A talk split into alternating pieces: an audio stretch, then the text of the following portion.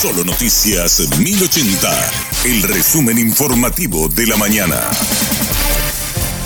Hola, soy Susana Arevalo y este es el resumen informativo de la mañana. Unas 70 familias fueron desalojadas de una propiedad privada ubicada en Tembiaporá, departamento de Caaguazú. Diez personas resultaron detenidas tras intentar resistirse al procedimiento. El director de policía de Caaguazú, comisario César Lara, se refiere al operativo. En dos oportunidades ya nos constituimos también para hablar amistosamente con ellos y esta tercera vez ya vinimos, ya le acompañamos con el fiscal correspondiente y un pequeño forcejeo. Tenemos 10 eh, personas aprendidas, nueve mujeres, un, un señor, como así también otras algunas evidencias como ser una escopeta de fabricación casera, palos, bolitas, bolitas, eh, asadas, eh, machetes, puñales, bombas molotov, 16 motocicletas y este, ellos en los días anteriores estaban en un promedio de 150, 200 y el día de la fecha ya se encontraban 50 eh, personas aproximadamente.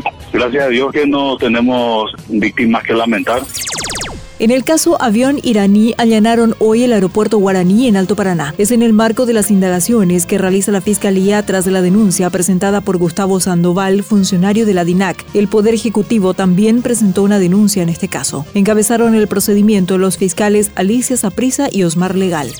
La Comisión Bicameral Antilavado levantó sesión tras la ausencia de varios de los convocados para averiguaciones. No acudieron los representantes de la tabacalera Hernandarias. Tampoco se presentó el diputado Erico Galeano, quien supuestamente dio positivo al COVID. José Ortiz, representante de Tabesa, se presentó con el abogado Pedro Ovelar, pero ambos se negaron a responder las preguntas de los integrantes de la bicameral realizaron una requisa de rutina en el penal de Pedro Juan Caballero. La orden de procedimiento fue firmada por la jueza penal de garantías Sadi Estela López Sanabria. El documento establecía la inspección específica del pabellón ocupado por integrantes del clan Rotela ante sospechas de un plan de fuga masiva. El operativo fue encabezado por la fiscal Reinalda Palacios y el director del penal Bernardino Caballero y ejecutado por agentes policiales especializados. En el procedimiento se encontraron armas blancas, cuchillos, un encendedor, un destornillador y otros objetos cuya tenencia está prohibida en las celdas.